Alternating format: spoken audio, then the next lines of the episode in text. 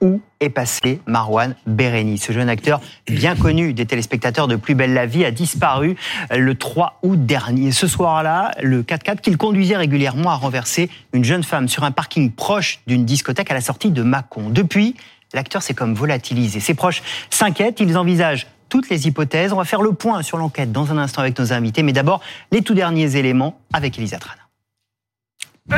Dans la série Plus belle la vie, la destinée d'Abdel Fedala été mouvementée. L'avocat mafieux qu'il interprétait a souvent esquivé la police. Une fois son costume retiré, le comédien Marwan Bereni retournait à une vie plus paisible dans un village de Saône-et-Loire, réputé pour ses grands vins. Depuis le 3 août dernier, la fiction semble avoir rattrapé la réalité. Marwan Bereni est introuvable depuis que sa voiture a renversé une jeune femme sur un passage piéton à la sortie d'une discothèque de Mâcon. Il était 23h10.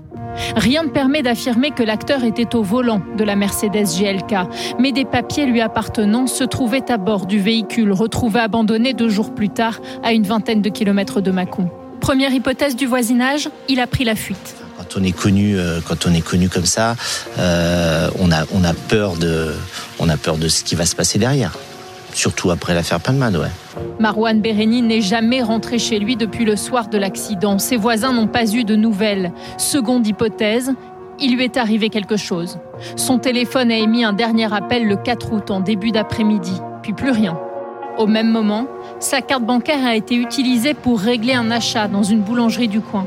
Depuis, plus aucun mouvement sur ses comptes bancaires et invité d'affaires suivantes. Charlotte Chaffanjon, bonjour. bonjour. Merci d'être avec nous, journaliste au service enquête de Libération. Louise Colcombet, bonjour, bienvenue. Merci d'être là, journaliste au service police-justice euh, du Parisien. Vous avez toutes les deux travaillé sur cette affaire. On a beaucoup de questions parce qu'il y a beaucoup de mystères sur cette affaire. Je le disais, rien de colle et on va reprendre tout ça avec vous. Peut-être d'abord, bien Louise, revenir sur la scène, là où tout a commencé. Elle a été filmée, cette scène où cette femme, elle est écrasée. Euh, elle est particulièrement violente, cette scène. Euh, oui, il y a des caméras de vidéosurveillance, donc la qualité est pas euh, est pas euh, extrême, mais elle permet de corroborer la version de Sandra, la victime, et des témoins. Euh, et elle raconte que cette voiture est garée en fait à, très peu de mètres. Elle a quasiment terminé de de, de de, traverser ce passage piéton quand elle voit les phares s'allumer et euh, la voiture partir en trombe. Et elle pense à ce moment-là qu'elle va l'éviter. Et elle peut l'éviter. Et elle comprend pas pourquoi elle lui fonce dessus. Elle la percute. Euh, la voiture euh, repart et va même lui rouler dessus. Donc effectivement, c'est euh, extrêmement violent. On aurait pu imaginer un, impact et qu'elle vole à son secours et pas du tout. Et voilà, il y a ce délit de fuite et un, un quelqu'un derrière le volant dont on ignore l'identité. Et ce qu'elle dit intrigue quand elle dit il aurait pu m'éviter. En tout cas, le conducteur, il pouvait s'arrêter. Il me fonce dessus. Alors en fait, ce qu'elle dit même, c'est qu'elle voit la voiture. Alors elle s'apprête à s'engager euh, sur le passage piéton. Il y a des lampadaires. Elle voit la voiture effectivement garée à quelques mètres, phare éteint, euh, qui ne donne pas le sentiment qu'elle va démarrer. Donc en fait, c'est même pas qu'elle pense que la personne peut l'éviter, ou en tout cas au dernier moment évidemment, mais qu'elle pense que la, la, voiture ne va même pas démarrer. Elle s'engage pensant que c'est une voiture stationnée à l'arrêt. Mais par contre, elle se dit, pardon, elle se dit quand même, elle a la réflexion de se dire, c'est étonnant une si grosse voiture à Macon, c'est un gros 4x4 Mercedes, et elle raconte se dire quand même qu'elle la trouve étrange, cette voiture. Alors, question à vous deux qui avez travaillé sur le dossier, est-ce que c'est un accident ou est-ce que ça pourrait être volontaire?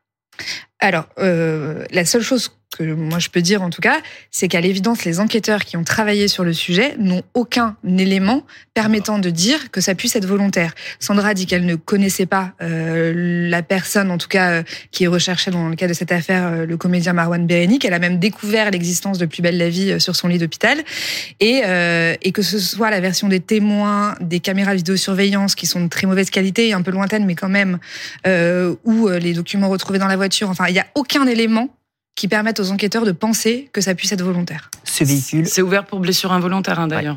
Le cadre judiciaire, c'est blessures involontaires. Ce véhicule, ce gros 4x4, il a été retrouvé abandonné un peu plus loin.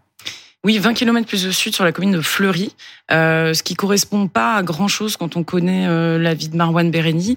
Euh, moi, ses proches me disent qu'il a pas d'amis euh, dans ce coin-là. Euh, la, la, la, boîte de nuit, en fait, est plutôt au nord de Mâcon, Fuissé, où il vit, un peu plus au sud. Et, et Fleury, c'est encore plus au sud, 20 km plus au sud, comme si on peut imaginer qu'il soit parti dans le sud. Bon, comment, ça resterait à expliquer. Mais voilà, il n'y a pas de point d'attache pour lui, en tout cas, à cet endroit-là. C'est au milieu des vignes, une petite départementale de rien du tout. voilà, il y, a rien de spécial à cet endroit-là. Ce véhicule, il appartient à Marwan Bereni, cet acteur de Plus belle la vie. Non, il le conduit régulièrement, mais il ne lui appartient pas. C'est un véhicule de prêt en fait, hein, c'est ça? Oui, c'est ça. En fait, c'est les enquêteurs sont remontés à, un garage euh, à Le Broc dans les Alpes Alpes-Maritimes grâce à la plaque d'immatriculation de la voiture qui ne renvoie pas du tout à Marwan Bereni. Euh, il avait d'ailleurs été verbalisé au volant de cette voiture euh, peu de temps avant pour défaut d'assurance. Euh, c'est plutôt une voiture de prêt qu'il conduisait depuis quelques mois, mais qui ne lui appartient pas. Ça ne veut pas dire qu'il n'était pas au volant, mais ça veut dire qu'elle n'est pas à lui. Non, cette précision est importante.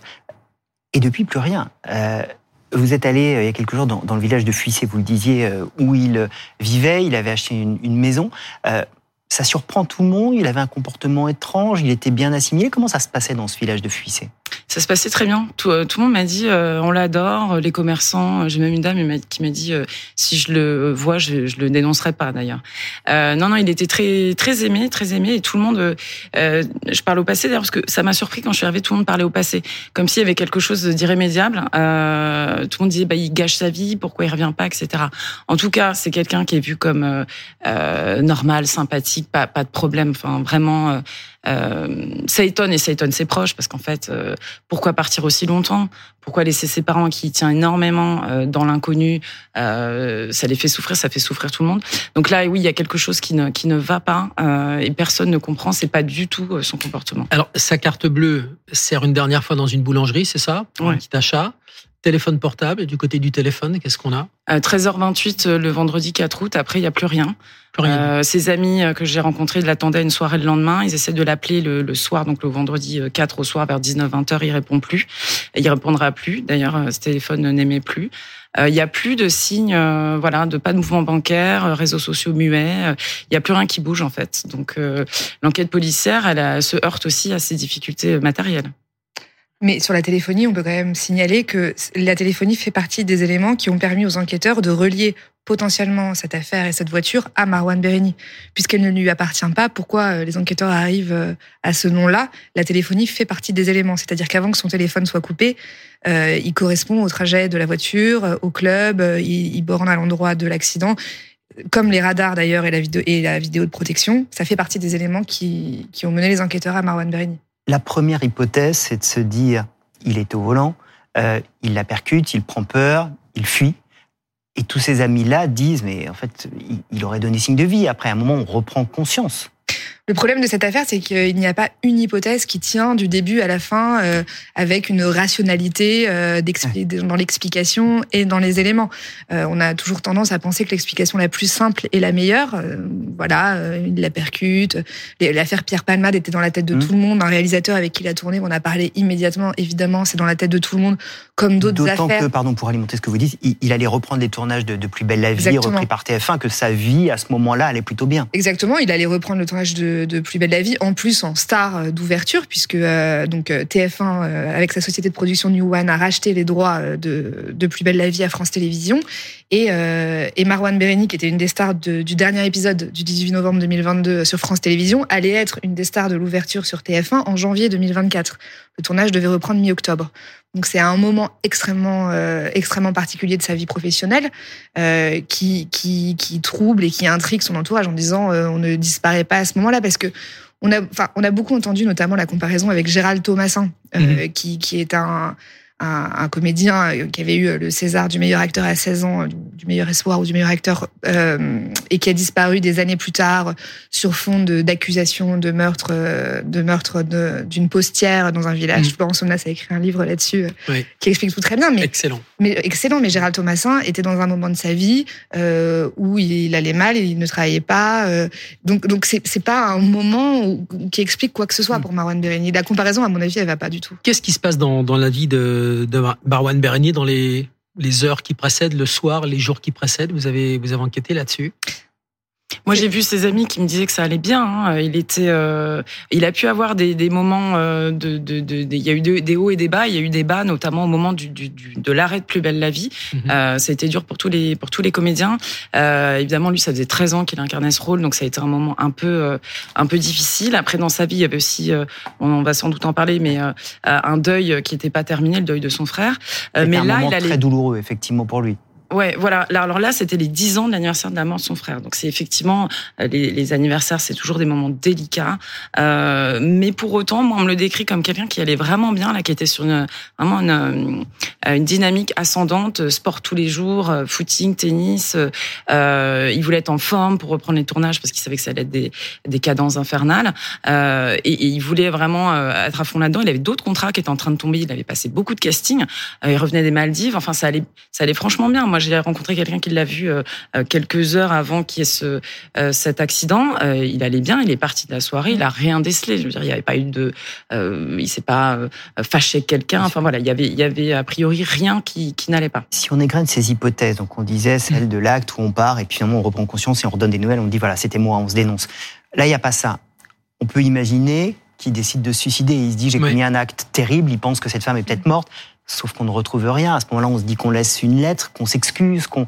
Là, les policiers, j'imagine, ont fouillé toute la zone. Rien. Alors euh, moi, enfin, je pense qu'il est impossible de poser des hypothèses. Euh, le, le, but, c'est d'expliquer, de raconter l'histoire à partir d'éléments euh, euh, qu'on a en notre possession ou que les enquêteurs ont en leur possession. Mais on n'a rien retrouvé de ses affaires. Euh... Non, à part euh, sa maison, qui, qui, a été perquisitionnée euh, le 8 août, ainsi que la maison d'un ami dans un village voisin et la voiture. Il n'y a pas d'éléments qui ont été retrouvés, mais il n'y a aucun élément qui permette du coup d'établir la moindre hypothèse. Justement. La cavale? Idem, il n'y a pas d'éléments, euh, en tout cas, euh, il n'y a pas d'éléments qui sont arrivés jusqu'à nous permettant de, de, de, de placer Marwan Béréni dans un pays. Sa famille vient d'où? Sa famille vient du Maroc, euh, Algérie, Tunisie? Alors d'Algérie, son père, mais en fait, ils ont grandi à Paris. Il est né à Paris. Il a grandi dans le 20e arrondissement avec son frère. Son père était directeur d'un théâtre dans le 20e arrondissement. Sa mhm. mère était mhm. bibliothécaire. Euh, ensuite, son père s'est tourné vers la musique, la comédie, la chanson. Euh, il écrit, il était auteur. Enfin, il est toujours auteur, compositeur. Euh, donc, ce sont des enfants de Paris euh, qui ensuite, ses parents se sont installés en Bourgogne. Il y a une vingtaine d'années. C'est la raison pour laquelle d'ailleurs il a acheté une maison à Fuissé parce qu'il a découvert ce coin-là, qu'il a adoré euh, les vignes, les bons restos, euh, le bon vin. Il, il racontait à certains avoir envie d'ouvrir un restaurant un jour. C'est vraiment une région dans laquelle il avait ses parents depuis longtemps ses parents qui se sont isolés d'ailleurs depuis le début de l'affaire et qui, qui, ont quitté leur domicile pour ne pas être embêtés. Euh, donc, donc, donc le cadre familial est celui-là, un cadre familial sans histoire mmh, mmh. particulière c'est pas du tout, euh, c'est pas du tout euh, un, sujet en tout cas euh, problématique, à part évidemment la mort de, de, son frère, qui était un, un, street artiste extrêmement talentueux, qui a commencé à, à, dessiner sur les murs du 20e arrondissement des corps humains à tête d'animaux, d'où son nom de travail au Project, qui ensuite est parti en Tunisie, euh, dessiner euh, grandeur nature euh, les martyrs de la Révolution, euh, puis à la frontière libyenne dans un camp de réfugiés pour continuer ce travail-là. le Monde, Libération avait fait plein d'articles sur son travail à l'époque. Et il est parti à Détroit pour poursuivre ce travail-là engagé. Et il a été assassiné par des jeunes Américains qui voulaient le dépouiller. Et son corps a mis huit mois à être identifié. Donc la famille a été dans, dans le dans l'inconnu pendant huit mois. Et, il avait 23 ans elle revit le, même drame. C'est terrible évidemment pour cette famille. On peut pas dire qu'elle revit le même drame. la même attente. non, non, la même attente. en tout cas, il y a l'inconnu. L'inconnu. Euh, vous le disiez, il n'y a aucune hypothèse qui, ne tienne la route sur la longueur. Euh, ses proches, là, disent aujourd'hui, si ça se trouve, il a été enlevé, si ça se trouve, eux aussi, ils ont besoin de comprendre forge des hypothèses, mais tout le monde a envie d'avoir des réponses. C'est vrai que la logique pure, quand on, réfléchit de façon rationnelle, il n'y a rien qui, colle, comme on le dit depuis le début. Euh, un acte désespéré, c'est vrai que certains l'ont envisagé, mais des recherches ont été faites, et puis euh, euh, il allait plutôt bien. Enfin, et puis ça leur fait horreur quand même de penser à ça, parce qu'ils se disent qu'ils n'auraient pas justement euh, commis euh, l'irréparable en pensant à ses parents qui, ont déjà perdu un fils.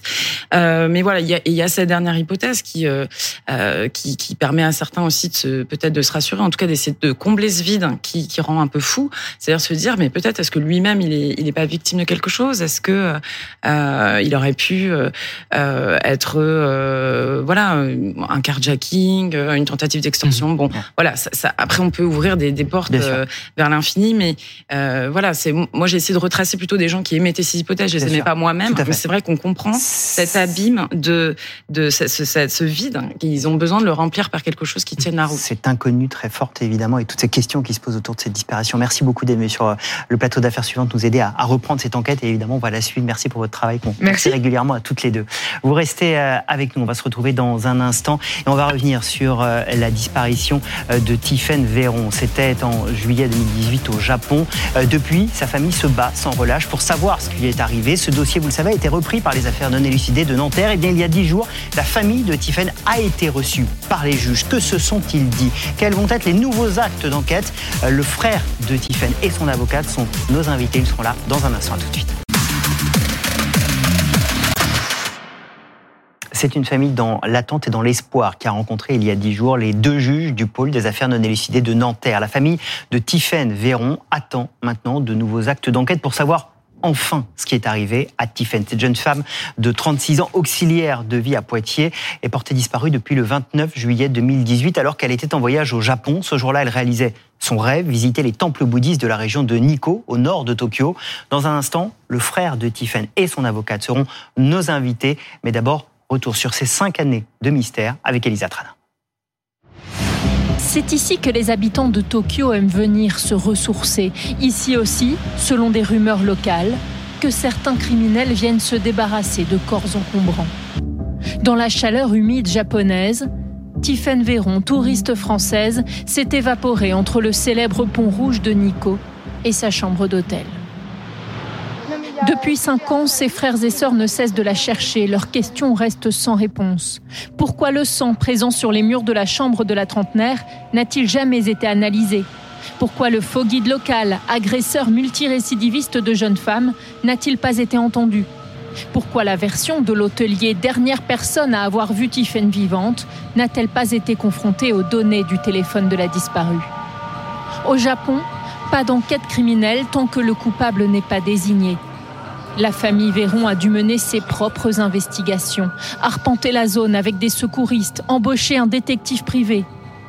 Pour la première fois il y a deux semaines, les proches de Tiffen Véron ont été reçus par les magistrats du pôle des affaires non élucidées, désormais en charge du dossier. Ils ont pu demander de nouveaux actes d'enquête, notamment l'analyse de la valise de Tiffen.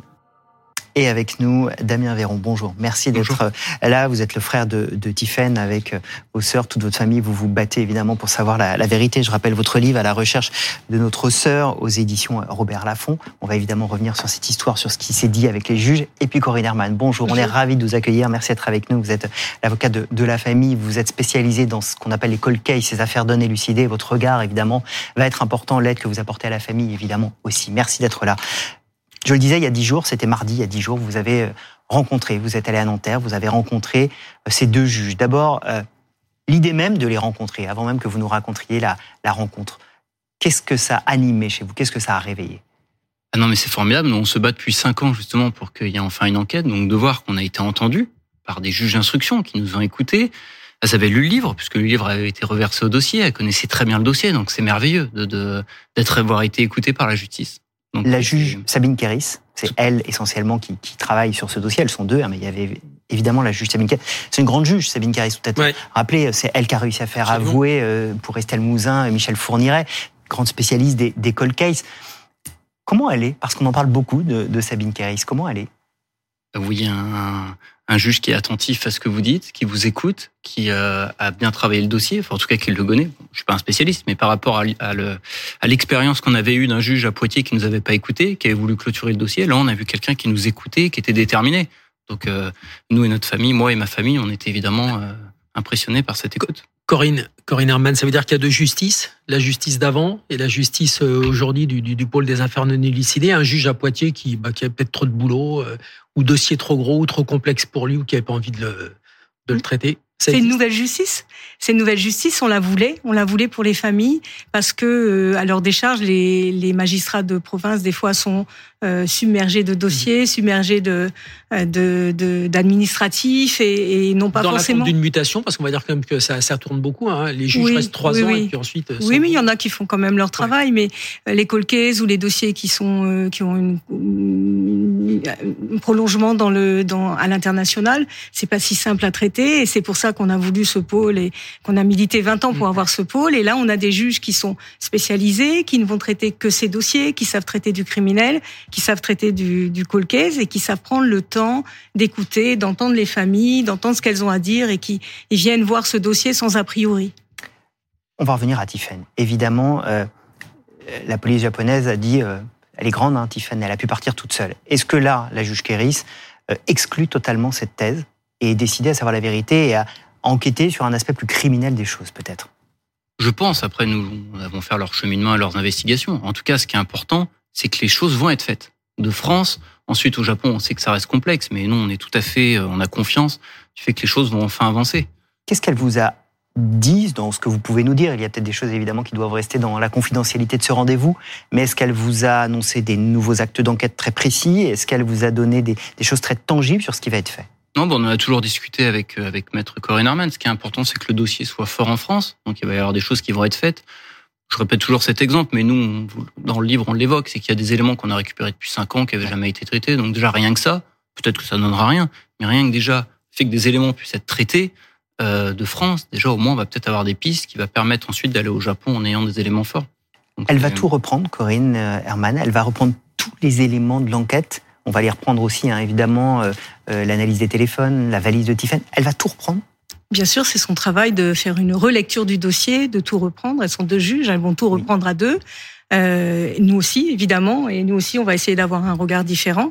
Donc, elles vont reprendre tout ce qui fait partie du dossier, puis elles vont aller chercher d'autres éléments.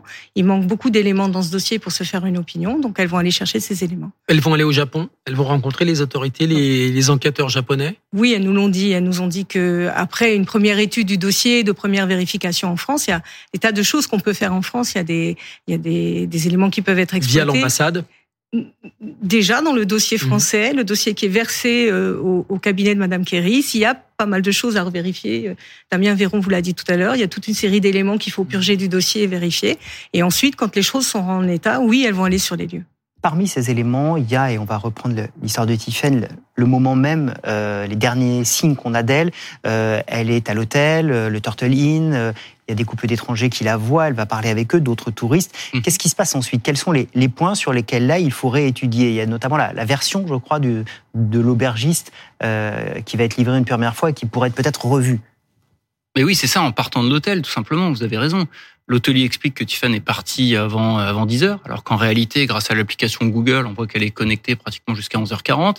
Il y avait eu un épisode de Luminol, c'est-à-dire que les, officiers japonais avaient commencé à faire des tests euh, dans, sans que l'enquête criminelle soit ouverte, donc ils se sont mis en porte-à-faux puisqu'il n'y avait pas d'acte ouvert. Donc il y a eu des, éclaboussures bleues sur le mur, on ne sait pas. Donc finalement, si c'est le Santifan ou pas. Enfin, en fait, il y a une multitude de choses qui sont passées dans l'hôtel.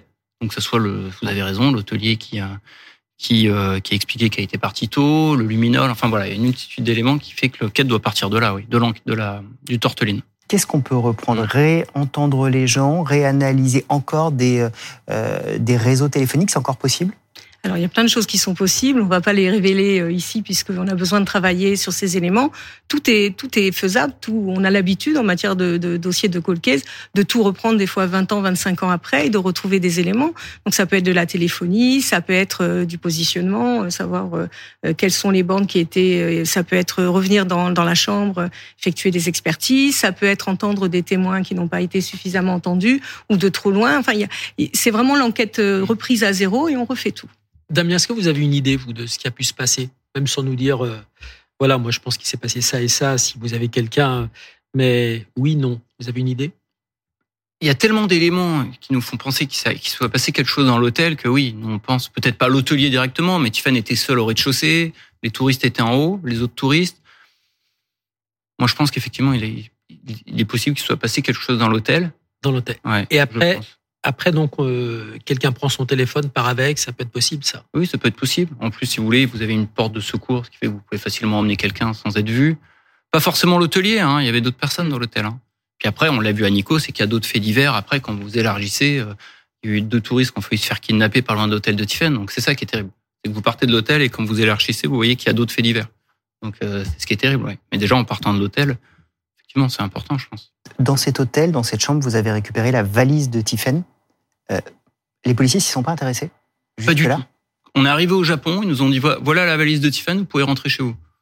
Donc non, cette valise, euh, notre mère l'a depuis longtemps maintenant, et effectivement, elle dort, dort dans un Vous l'avez gardée intacte et les enquêteurs pourraient la reprendre Ça pourrait faire partie des, actes d'enquête? Bien sûr, ça fait partie des actes d'enquête qui sont demandés.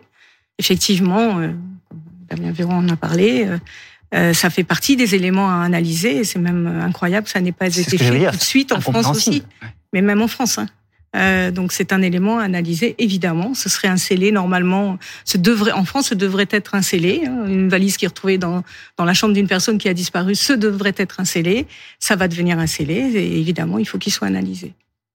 Pour revenir peut-être au, lieu et à cet hôtel, j'imagine que Tiffany avait préparé son voyage, elle avait choisi cet hôtel. Est-ce que vous, vous avez retracé un petit peu la manière dont elle l'avait choisi, euh, l'histoire de cet hôtel oui, Tiffen avait vraiment elle très très bien euh, préparé son voyage. Nico était la première étape. Mm.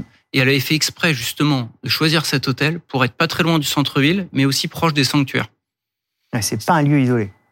Pas isolé, non. En fait, vous avez des caméras partout au Japon, donc c'est vrai que c'est quand même fou si jamais, si jamais elle est sortie de l'hôtel qu'elle n'ait pas été vue. Parce qu'en plus, l'endroit où vous voulez aller, c'est l'un des endroits les plus touristiques de Nico. Donc euh, oui, c'est quand même surprenant, effectivement. Euh, qu'il n'y ait plus rien d'un seul coup. C'est-à-dire qu'on la voit la veille arriver, qu'on la voit au petit déjeuner par d'autres touristes et qu'après il n'y ait plus rien à partir de midi. Effectivement, c'est sûr. Est-ce que ces images ont été conservées? Vous le savez, elles sont dans le dossier? Oui. Oui, déjà. Ça, c'est précieux. Rien qu'en matière de presse, hein, on les a vues, les images, euh, beaucoup, depuis cinq ans. Donc mhm. déjà, euh, on les a par la presse, mais on les a au dossier, bien sûr. La police japonaise a travaillé, elle a fait, elle a fait le boulot ou non? Le, problème qu'on a, c'est qu'ils n'ont jamais communiqué. Par exemple, les caméras de vidéosurveillance, c'est un truc basique. Elles avaient été demandées dès le début dans les, dans les premières séries. Elles n'ont jamais été euh, données. Donc, euh, en tout cas, ce qu'on sait, c'est qu'il n'y a jamais eu d'enquête criminelle ouverte. Et donc, quand vous n'avez pas d'enquête criminelle ouverte, vous n'avez pas de réquisitions qui peuvent être faites auprès des opérateurs. Enfin, il y a, des choses qui sont bloquées, notamment les auditions, les perquisitions. Donc, euh, on est quand même toujours dans ce blocage. Parce qu'on vous fait la réponse, ce que disait Philippe tout à l'heure, elle a 36 ans. C'est pas une enfant qui disparaît. Oui, sauf que la police japonaise a tout de suite dit on sait qu'elle n'est pas partie volontairement. Ça aurait été facile, hein. surtout au Japon avec le phénomène des, des évaporés. Vous avez énormément de, Japonais qui disparaissent. Ils auraient été euh, plutôt habiles de dire ça. Sauf qu'ils n'ont pas dit ça du tout. Ils ont dit c'est un accident, on va la retrouver dans la rivière. Il y avait une crue, sauf qu'on a découvert après qu'il n'y avait pas de crue. Donc en fait, ils se sont un petit peu. Euh, ils vont vous apporter un foulard?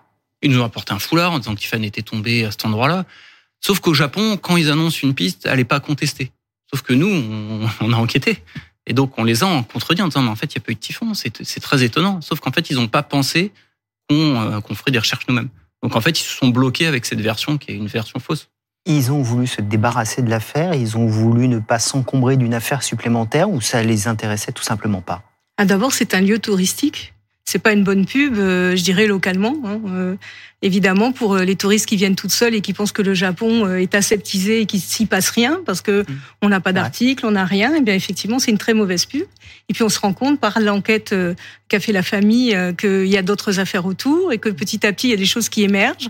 Donc on verra où on va aller, mais pas forcément se débarrasser, mais suivre des, des voies judiciaires et culturelles qui sont pas les nôtres et qui sont pas notre mm. façon de travailler tout simplement. Donc on a fait des vérifications. Il y a quand même eu un moment plus de 1800 1900 policiers qui recherchaient euh, Donc, euh, on dirait en France qu'on a travaillé, ah mais euh, comment on l'a cherché et à partir de quelle, euh, dirais, conviction de policiers locaux et pas criminels, il hein, faut le préciser, vous le dites assez.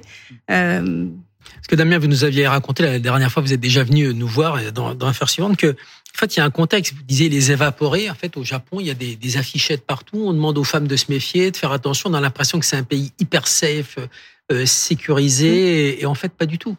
Ah, on l'a découvert à Nico. Euh, dès notre, avec Sibyl et Stanislas, on est arrivé très rapidement après la disparition de Tiffen. On a été alerté très rapidement, nous expliquant qu'un corps démembré avait été retrouvé dans la rivière. Même pas quelques jours après notre arrivée. Puis au fur et à mesure, vous l'aviez évoqué, mais on a découvert qu'il y avait un faux guide qui rôdait, qui agressait des femmes. Il y a une tête retrouvée près d'une voie ferrée. Et en fait, depuis cinq ans, ça c'est, euh, on a toute une liste de faits divers terribles.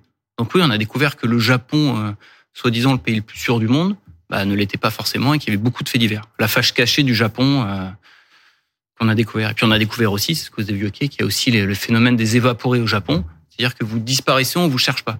Donc euh, là, vous avez la double peine. C'est que Tiffany disparaît, il n'y a pas de recherche. Et en plus, il n'y a pas d'enquête criminelle. Donc euh, même si vous avez du sang qui apparaît sur les murs, il n'y a pas d'enquête. Enfin, vraiment, c'est terrible, terrible ce pays. Dans mm. cette rencontre avec les juges, il y avait vous, il y avait votre soeur, il y avait qui d'autre? Il y avait notre mère et mon petit frère. Mm. Comment votre famille vit tout ça, a vécu ce rendez-vous et, vit l'après-rendez-vous avec l'attente maintenant de nouveaux actes On est passé, on était en plein désarroi euh, avant qu'on rencontre euh, Maître Corinne Herman, qui est l'instigatrice avec Sabine Kiris de la création du pôle. Je veux dire, ce pôle nous a sauvés. Mais on allait quand même, on était proche d'un non-lieu. C'est-à-dire qu'on n'aurait jamais su pourquoi il y avait du sang dans la, chambre d'hôtel de Tiffaine, pourquoi l'hôtelier explique qu'elle est partie à 10 heures. On est un peu plus, on n'allait jamais savoir. Là, on va savoir. Donc, euh, enfin, en tout cas, je suis pas investigateur, mais en tout cas, les pistes vont être suivies et fermées. Elle en a fait du boulot, Corinne Herman. Hein. Euh, juste, est-ce que, est-ce que cette rencontre avec euh, la juge Kéris, vous tous, est, ça fait pas, c'est un acte de l'enquête? Elle vous entend, elle vous pose des questions, ou est-ce que c'est juste de la courtoisie d'un magistrat? Je dis voilà, je vais recevoir la famille. Comment ça se non, passe Non, non, c'est cette nouvelle façon de travailler qui manquait à certains magistrats. Hein. Je dis pas qu'il y avait aucun magistrat qui le faisait, c'est d'entendre la famille. Moi, je dis toujours que la famille, la victime, les victimes ont une partie de la vérité. En plus, concernant euh, Damien, Sibylle, euh, la maman de, de, de Tiffaine, ils sont allés sur les lieux. Ils sont nous, pour l'instant notre, euh, c'est eux qui ont vu, c'est eux qui peuvent nous décrire les lieux, comment ça fonctionne, etc.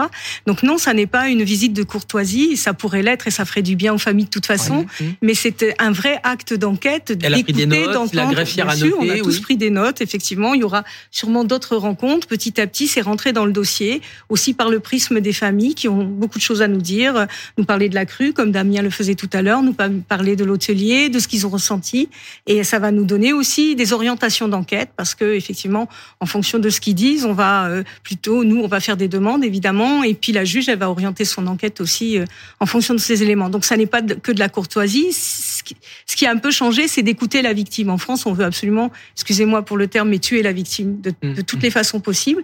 Et là, c'est entendre la parole des familles. Moi, j'aime pas trop le, mot victime, mais d'entendre la parole de la famille, son, son ressenti en étant allé sur les lieux.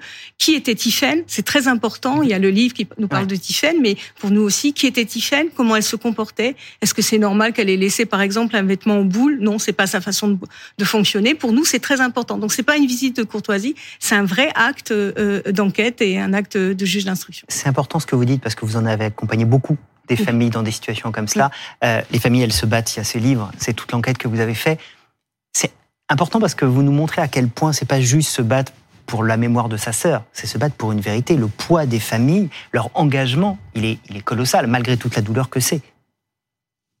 C'est colossal et ça, ça, a bouleversé totalement leur vie, euh, sur tous les plans. Et il faut savoir que Tiffany n'est pas là. Et donc, euh, tant que Tiffany n'est pas là, c'est impossible de, de, tourner les talons euh, pour sa famille. Tiffany leur manque. Tiffany n'est pas là depuis cinq ans. Il faut savoir ce qui lui est arrivé. Quelle que soit la vérité, il faut aller la chercher. Et j'imagine que Tiffany, elle est tous les jours avec vous tous les jours. Que ça soit, euh, alors, on essaye de pas trop s'émouvoir parce qu'on a besoin aussi d'avancer. Donc on cherche euh, toujours des, des manières de, de, convaincre le Japon aussi de notre côté de, de bouger. Mais oui, elle nous manque et, euh, et, elle est avec nous tous les jours. Oui. Quand vous parlez d'elle en famille, vous parlez d'elle au présent ou au passé?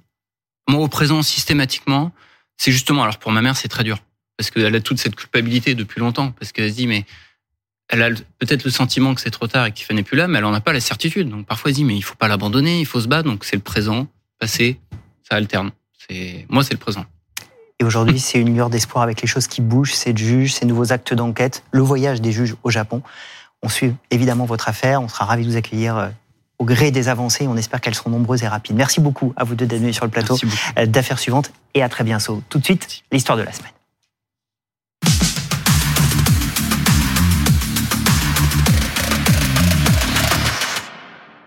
C'est un drame qui a marqué tous les esprits. Il était aux environs de 7 heures du matin, le 24 mars 2022, quand une famille française installée à Montreux, en Suisse, va sauter collectivement du septième étage de leur appartement. Quatre des cinq membres de la famille David vont mourir, dont la petite fille de 8 ans seulement. Un saut dans le vide, a priori minutieusement préparé, aucun cri et un déroulé minuté. Le 21 mars dernier, l'enquête a été classée. Mais pour essayer de percer ce mystère, Ariane Chemin a repris cette enquête. Elle sera notre invitée dans un instant, mais d'abord, retour sur euh, ce 24 mars avec Elisa Trada. Il est environ 7 heures ce matin-là quand deux policiers frappent à la porte d'un appartement situé au septième étage d'un immeuble cossu à deux pas du lac Léman. Ils viennent contrôler la scolarisation à domicile de l'adolescent de la famille. Quelqu'un derrière la porte demande qui est là. Euh, ils annoncent que c'est la police. Et puis, euh, par la suite, plus rien. Ils n'entendent pas de bruit, ça dure à peu près euh, une demi-heure. Les forces de l'ordre n'ont aucune idée de ce qu'il se passe de l'autre côté de la porte. Les cinq membres de la famille sont en train de se jeter de leur balcon les uns après les autres, des sauts en silence dans un intervalle de cinq minutes, un enchaînement glaçant. Quand il y a un corps qui tombe, ça fait vraiment un bruit, PAN Et puis, une minute après, PAN Pas de cris, pas de hurlements, et, et puis les, les enfants étaient en pyjama. Le fils de 15 ans a survécu à sa chute, mais sa petite sœur de 8 ans, sa mère, la sœur jumelle de celle-ci et le père de famille, un polytechnicien âgé de 40 ans, sont tous décédés. Sur le balcon, les enquêteurs ont retrouvé un escabeau. Et dans l'appartement familial, des cartons empilés dans toutes les pièces, remplis de vivres et de médicaments. On a affaire à une famille qui vivait en quasi-autarcie depuis au moins deux ans, le début de la pandémie. Ils s'intéressaient euh, aux théories survivalistes, euh, complotistes. Après des mois d'enquête, le ministère public suisse a estimé que cet acte désespéré avait été préparé, répété, jusqu'à savoir dans quel ordre il sauterait. Seule la date n'avait pas été fixée.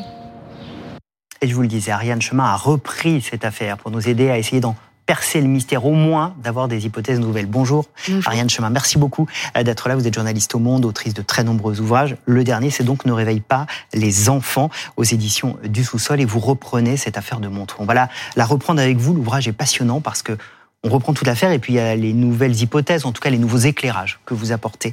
Euh, D'abord, pourquoi vous êtes intéressé à cette affaire?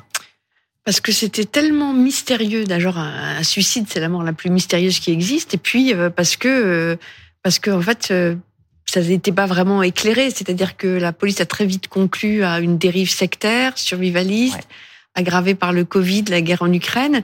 Et, euh, et j'étais un peu insatisfaite. Et puis très vite, euh, j'ai compris que la mère de famille et sa sœur jumelle étaient les petites filles d'un écrivain algérien très connu. Et c'est, je crois que c'est à partir de là que, que je me suis penchée sur cette histoire. On va tisser tous les fils. C'est un très bon teasing que vous venez de faire sur tous les aspects de cette affaire. D'abord, là, faut revenir sur, sur Hors suicide, d'ailleurs, euh, quand on a 8 ans, on peut se demander si on peut parler d'un suicide collectif. Alors, ça a été ma première question, puisqu'on a parlé de, effectivement de suicide collectif. Or, il y a deux mineurs. Euh, c'est une question qui se pose. Est-ce qu'on peut parler d'homicide euh, pour, pour deux enfants euh, qui, qui ont suivi leurs parents euh, C'est une question que je pose, mais enfin, en tout cas, la police suisse a déclaré que c'était un suicide collectif.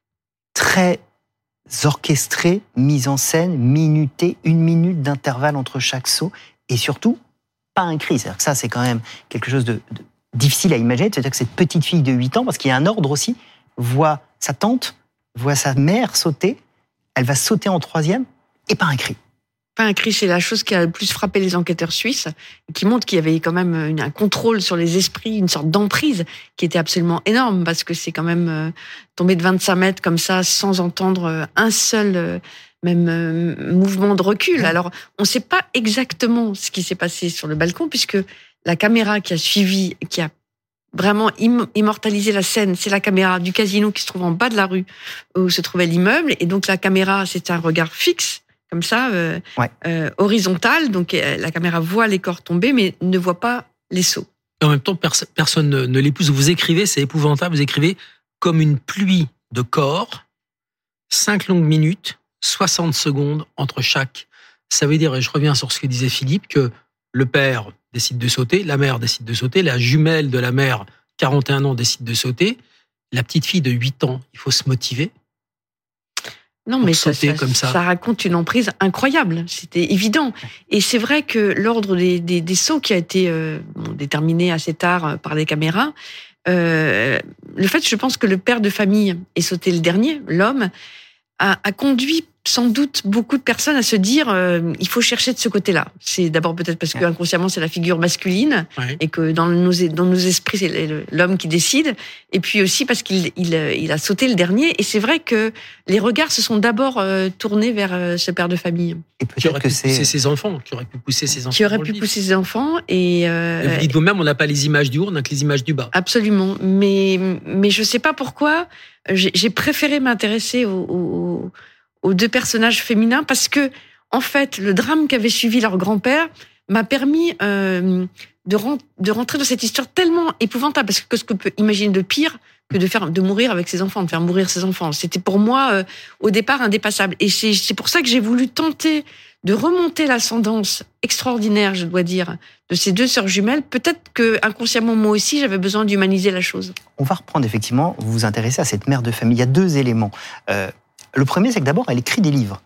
Elle écrit des livres sous pseudonyme. C'est ce que j'ai découvert à la fin. En fait, euh, ces deux jumelles qui avaient 40 ans étaient donc euh, les filles d'un couple de, de, de Français. Euh, leur père était donc le fils de cet écrivain algérien Mouloud Feraoun. Elles ont grandi en France, elles ont été dans les meilleurs lycées. Et j'ai commencé d'abord par aller voir les, les, les bulletins scolaires et j'ai vu que la mère de famille n'était pas la bonne élève qu'on avait forcément raconté. Je, je, j'étais frappée par les appréciations de ces, ces, professeurs à Henri IV qui disaient élève fragile, élève distraite, oublie ses affaires, arrive en retard. Toujours le mot élève fragile revenait et je sais que ça m'a interpellée. Ensuite, elle a voulu faire médecine, elle n'a pas réussi comme sa sœur. Sa sœur a été euh, une brillante ophtalmologue. Elle, elle fait dentiste un peu par regret. Elle n'aime pas ce métier. Elle le fait à contre-cœur et elle s'installe d'abord en Normandie, à Vernon. Et là, je, je passe un, peu de temps à Vernon. Et en visitant son ancien cabinet dentaire, c'est vrai que j'étais frappée par une chose, c'est que euh, tout d'un coup, par hasard, j'ai levé les yeux euh, en l'air et j'ai vu qu'il y avait des caméras de surveillance et j'ai demandé à la personne, un ostéopathe qui avait repris le cabinet, s'il avait peur des cambrioleurs. Il m'a dit, mais non, c'est elle qui avait installé des, des caméras. Et c'est vrai que cette chose m'a un peu intriguée. Et effectivement, complètement à la fin, au moment de, à la fin de mon enquête, au moment où la, où la police suisse, très tardivement, c'était juste avant l'été, a délivré un, un communiqué pour dire qu'il allait mm. clore le dossier, où ils ont, le communiqué parlait de, de femmes contrôlantes et d'un homme plutôt faible. J'ai découvert effectivement que la mère de famille, qui n'avait donc jamais laissé quoi que ce soit, parce que c'est une mort sans testament, sans lettre, sans avait écrit une demi-douzaine de livres à compte d'auteur et que j'ai réussi à retrouver effectivement euh, sur le net. De et là, science-fiction avec des des images et des, des, des histoires assez. Euh, assez ah ben, ces, ces, livres sont fascinants. C'est effectivement. Bon, d'abord, j'ai découvert le continent de l'auto-édition, mais elle écrit. Euh, elle écrit des livres de science-fiction où elle est une sorte de guerrière qui défend la Terre mmh. contre l'envahisseur. C'est des livres un peu paranoïaques, je dois dire. Et puis, elle intercale, toujours à la première personne, des chapitres où c'est de la fiction, donc évidemment je vais pas, je suis pas mm. enquêtrice, hein, je vais, mais elle intercale des épisodes de sa vie qui correspondent à des choses que j'avais j'avais rencontrées. Et on voit que très jeune, elle dit j'ai peur de devenir folle. Mm. C'est le mot, euh, c'est la paranoïa, et c'est ça qui nous ramène à ce grand écrivain que vous citez voilà. C'est quand j'ai lu ses livres et que j'ai vu qu'elle avait peur de devenir folle, qu'elle allait consulter une amie psychiatre qui disait c'est très étonnant, cette femme a un comportement totalement normal dans la vie, mais elle, elle, souffrait, elle parle de sa souffrance parce que son cerveau est envahi de, de, de, de personnages et donc on lui conseille de le raconter à sa famille et de les écrire. Elle se met à écrire comme son grand-père, d'ailleurs, Mouloud Feraoun, grand écrivain algérien, très ah. connu dans tout le Maghreb, qui a écrit un livre merveilleux, je dois dire, qui s'appelle Le fils du pauvre, où il raconte son enfance kabyle, et euh, qui, qui, vraiment est quelqu'un aussi connu, je dirais. En fait, c'est un livre aussi connu que les mots de Sartre pour les écoliers français. C'est autant un livre d'histoire que le livre d'une histoire, d'un suicide, parce que vous racontez l'histoire de Mouloud Feraoun, la guerre d'Algérie, les ratonnades, les consignes du général Salan, s'attaquer aux intellectuels, et Mouloud Feraoun, il a peur, il se cache. Donc il a tout le temps peur. Il, est terrifié. Il, est, d'abord, je me suis, je me soit fusillé. Je me suis pris de sympathie et de passion pour euh, pour cet écrivain qui donc euh, est assassiné, même fusillé